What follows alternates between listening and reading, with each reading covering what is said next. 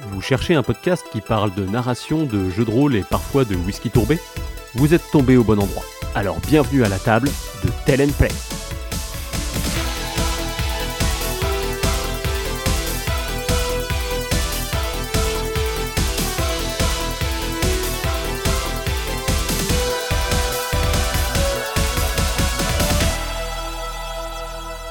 Salut et bienvenue à vous dans ce petit format euh, très court ou presque. Vous vous doutez bien qu'avec un titre comme La Rustine, vous allez avoir droit à un petit quelque chose de plus, mais aussi un petit quelque chose de moins. Alors on va commencer par le patch que comporte cet épisode. Euh, ce sont des réflexions que je me suis faites euh, après avoir enregistré et qui me semblent intéressantes à soulever, au moins pour deux points par rapport à l'épisode 6, donc Zizanie irlandaise, dans lequel les personnages étaient du coup euh, confronté euh, d'une part à des dilemmes euh, internes au groupe et d'autre part à des, à des gardes d'Alderic. Alors sur le premier point, il y a ces fameux gardes justement hein, qui se sont fait démonter par Essling et Sloan. Alors il y a un truc un peu jouissif, je l'ai senti dans le fait de, rendre les coups enfin pour les joueurs et de leur casser la figure. Euh, je regrette juste de ne pas avoir été assez réactif à ce moment-là pour leur rappeler que ces PNJ sont des hommes comme les autres et qu'ils ont peut-être des femmes et des enfants qui les attendent à Cabrales, euh, en tout cas pour certains, et que c'est pas juste un tas de viande à dépecer. Euh, dans l'ensemble, j'essaye de toujours faire attention à ça, mais là ça m'a échappé. ce qui est joué est joué, hein, on va pas revenir dessus, mais je voulais vous partager cette petite réflexion d'une part, et ça me permet moi de la garder dans un coin de ma tête pour des parties ultérieures. Le second point, et le développement risque d'être un peu plus long pour le coup, c'est le petit drama entre les personnages qui a eu lieu autour euh, des, euh, des non-dits, des mensonges, euh, en tout cas entre les trois personnages masculins et Yesling. donc c'est le genre de situation qui est toujours un peu délicate à gérer en JDR car si le personnage se vexe, il faut quand même éviter que ce soit le cas de son interprète. et si dispute il y a entre les personnages, il ne faut pas que ça s'envenime au point qu'un PJ n'ait plus rien à faire avec les autres. Euh, c'est possible, hein, euh, mais euh, voir un joueur rester sur le banc de touche car son perso a quitté le groupe à cause d'une dispute, pour moi c'est problématique. C'est pas le but du jeu, donc on peut avoir des petites frictions, on peut avoir des désaccords, on peut avoir des points de vue différents sur une question, mais il faut que ça permette de rebondir, d'amener du jeu et toujours trouver un nouveau moyen de ressouder le groupe. Là en l'occurrence c'est ce qui s'est passé avec la petite bagarre derrière, donc du coup ça, va, ça s'est bien goupillé. mais voilà, donc il faut faire attention. Et euh, en l'occurrence, euh, j'essaye d'être toujours aux aguets euh, quand ça se présente, notamment en scrutant les visages de mes joueuses et de mes joueurs, au cas où, pour, pour déceler une éventuelle moue, une gêne. c'est pour cette raison notamment que je demande toujours à mettre la webcam lors des parties en ligne, comme c'est le cas ici.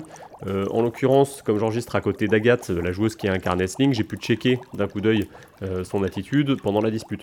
Ici, tout allait bien, elle était juste en train d'interpréter une sœur irlandaise vexée, euh, côté joueuse, on pouvait continuer, il n'y avait pas de problème. Ce petit check, je le fais avec tout le monde, euh, et je le fais encore avec euh, ce groupe de joueurs. Pourtant, c'est mon groupe de joueurs historiques avec lequel je joue depuis très longtemps, peut-être depuis toujours. Il suffit qu'il y ait un peu de fatigue, un mot malvenu ou un quiproquo à une heure indue pour que ça se prenne la tête et que ça parte un peu en cacahuète. pourtant, ce sont des gens qui s'aiment beaucoup, hein, mais voilà, on n'est jamais à l'abri de tout ça. C'est aussi notre rôle de MJ de s'assurer que tout le monde s'amuse autour de la table euh, et de gérer ces éventuels conflits. Alors c'est pas rigolo, mais ça peut arriver.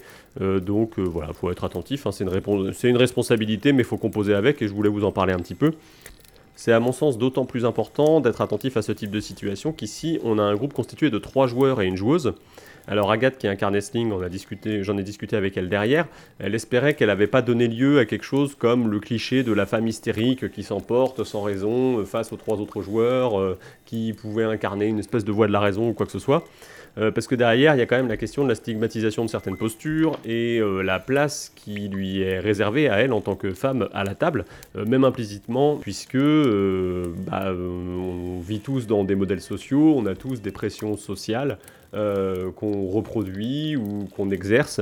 Et en l'occurrence, bah, euh, on va pas se leurrer, hein, le jeu de rôle est un univers très masculin. Et donc trouver sa place en tant que femme dans un groupe de jeu, ça peut être un vrai parcours du combattant, surtout si on veut éviter les clichés. Euh, et ce, même si ça évolue dans un sens très positif aujourd'hui. Il y a beaucoup plus de joueuses, il y a beaucoup plus de meneuses de jeu.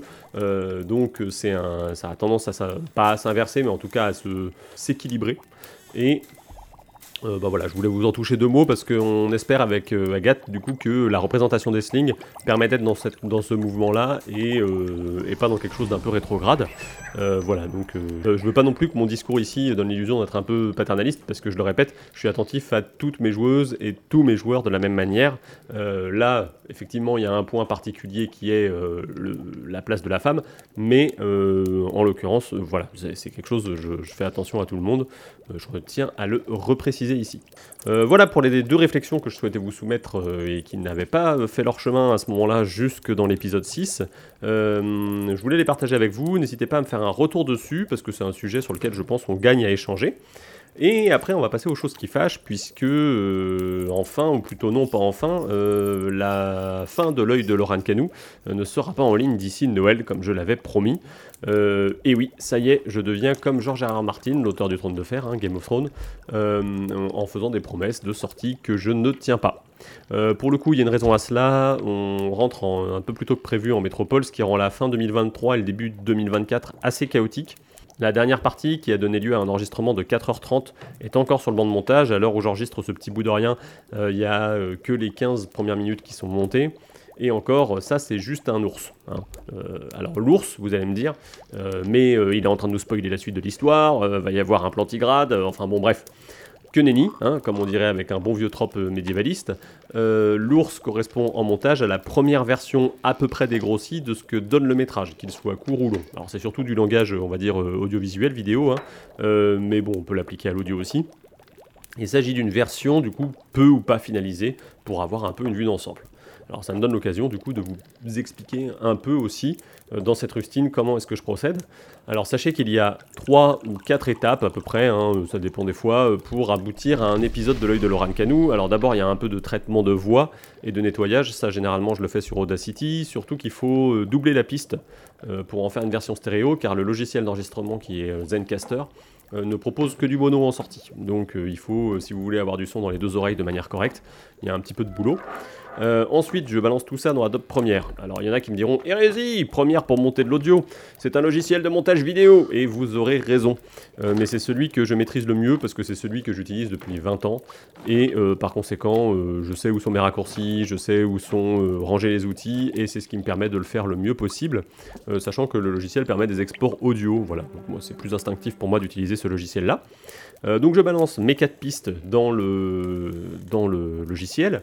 Et là, bah, c'est parti pour de la découpe, du rafistolage, euh, du retouchage de niveau sonore, parce qu'il y a quand même beaucoup de variations entre quelqu'un qui rigole très fort à une blague et euh, quelqu'un qui va essayer de murmurer pour euh, essayer de donner une petite tension. donc voilà, en gros, il y a une, bonne journée, voire 2-3 jours parfois de, de, ce, premier jet, on va dire, donc de cette ours, puisque c'est ça qu'on a à la fin. Et euh, quand ça c'est terminé, ben, retour à la case départ, je réécoute tout. Et là, pour le coup, j'ajoute euh, les musiques, les bruitages et tout ce que je peux rajouter en termes d'ambiance. Euh, ça me permet de refaire les niveaux en fonction de ces ajouts et aussi de virer quelques trucs quand je vois qu'il y a des choses qui m'ont échappé parce que bon comme c'est un travail qui est assez qui est beaucoup sur l'écoute pour le coup il y a des fois où on décroche un peu et on rate quelques éléments alors je pourrais rajouter les bruitages et la musique dès le début, ça m'est arrivé de le faire, mais j'ai l'impression que je perds du temps quand je fais ça. Plus souvent, je vais moins vite. Et euh, bah voilà, pour le coup, je perds aussi une étape de correction quand je fais ça, puisque euh, effectivement, euh, généralement derrière, je passe directement à l'étape suivante, qui est la vérification audio. Alors ça, pour tout vous dire, généralement, je monte au casque les deux premières étapes là dont je viens de vous parler. Et euh, ensuite, euh, euh, j'envoie ça dans une enceinte, alors soit ma petite enceinte portative qui a un son pas trop dégueu mais pas exceptionnel, soit directement dans le son du PC en me disant si les gens ils écoutent directement avec leur téléphone, c'est ça, c'est à ça que ça va ressembler. Là pour le coup, c'est vraiment une vérification globale, hein, donc de temps en temps il y a deux trois petites retouches à faire, mais normalement on est à une version à peu près finie quand on en est là. Et puis ça me permet aussi de voir comment ça sonne dans une pièce. Euh, voilà, pendant que je fais cette vérification, généralement je fais autre chose en même temps, c'est-à-dire que je prépare les vignettes, je prépare les textes pour les mises en ligne, euh, je prépare tout ce qui est réseaux sociaux et tout ça, et une fois que c'est terminé, bah, j'upload tout ça sur PodCloud, et derrière, bah, il y a encore un petit boulot parce que PodCloud permet de, préparer la vidéo YouTube, mais il faut encore s'occuper de YouTube derrière.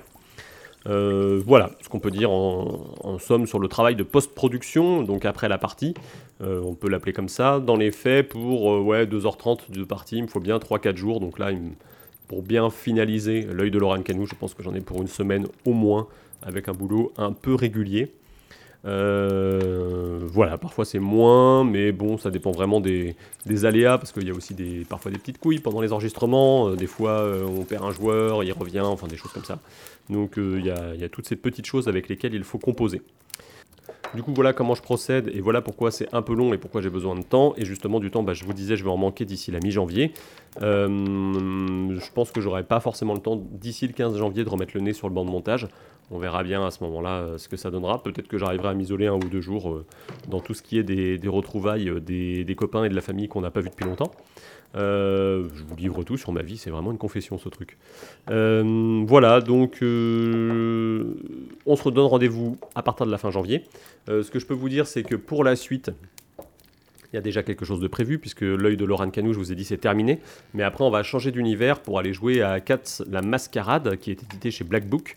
Alors pour le coup, c'est un univers, pour ceux qui ne le connaissent pas, dans lequel on joue des chats télépathes qui sont maîtres du monde, puisqu'en réalité, euh, l'humain n'est qu'un esclave créé génétiquement par les chats pour les servir. Et euh, bah voilà, on jouera un scénario de mon cru pour le coup. Alors ça, j'y tiens, je continuerai à le dire ici. Euh, j'ai pas trop envie de jouer les scénarios des autres euh, dans ce format audio, euh, écrivant moi-même des scénarios et euh, même si ça me dérangerait pas d'entendre des gens les jouer, je, je, sais pas. Il y a un truc qui fait que je, préfère que ce soit des choses que moi j'ai écrites qui soient utilisées dans, dans ce cadre-là, même si je vais utiliser l'univers du jeu et le, le système de jeu. voilà, je préfère que ce soit, ce soit ma, ma, tambouille perso, donc en l'occurrence l'œil de Laurent Canou, comme c'est moi qui l'ai écrit pour les 12 singes, ça ne me dérange pas non plus. Euh, en parlant de Cthulhu Ténébris, euh, derrière on devrait y retourner. Je pense qu'on jouera euh, le scénario irlandais au moment de la sortie des ouvrages en physique, mais ça, ça sera pas avant fin 2024 pour le coup. ça fait beaucoup de plans sur la comète, mais ça me permet de vous dire un peu ce qui va arriver. Euh, j'espère aussi pouvoir développer un peu le podcast sous d'autres formes, euh, mais une fois de plus, je ne veux pas trop m'engager, euh, notamment avec des rencontres avec des auteurs, que ce soit des auteurs ludiques ou des auteurs plus classiques, et des réflexions autour de la manière dont on construit les histoires, parce que c'est quand même mon, mon motif à moi, que ce soit du jeu de rôle ou que ce soit autre chose. Enfin voilà, il y a plein de projets pour 2024 et on verra ce qui aboutira ou pas. D'ici là, il est temps de nous quitter et je vous souhaite à vous qui nous écoutez de belles fêtes euh, de fin d'année 2023 en espérant pour certains que vous aurez un bon euh, Cthulhu Ténébris euh, au pied du sapin en attendant la livraison des ouvrages physiques et pour d'autres, eh ben, plein de belles choses ludiques et plein d'univers à explorer. Euh, si vous avez des recommandations d'ailleurs, je suis preneur euh, de ce que vous voudrez bien poster en commentaire, euh, non pas comme idée cadeau ou quoi que ce soit, hein, juste sur les jeux de plateau, rôle, ou les films, séries, livres qui ont marqué votre année 2023. après tout, c'est toujours bon à prendre d'avoir quelques conseils d'autres choses à explorer. Bon allez, cette fois j'arrête mon verbiage et puisque les repas de famille de fin d'année peuvent parfois virer à la prise de bec, euh, plutôt que de vous souhaiter un joyeux Noël, je vous souhaite de joyeux Hunger Games et puisse le sort vous être favorable.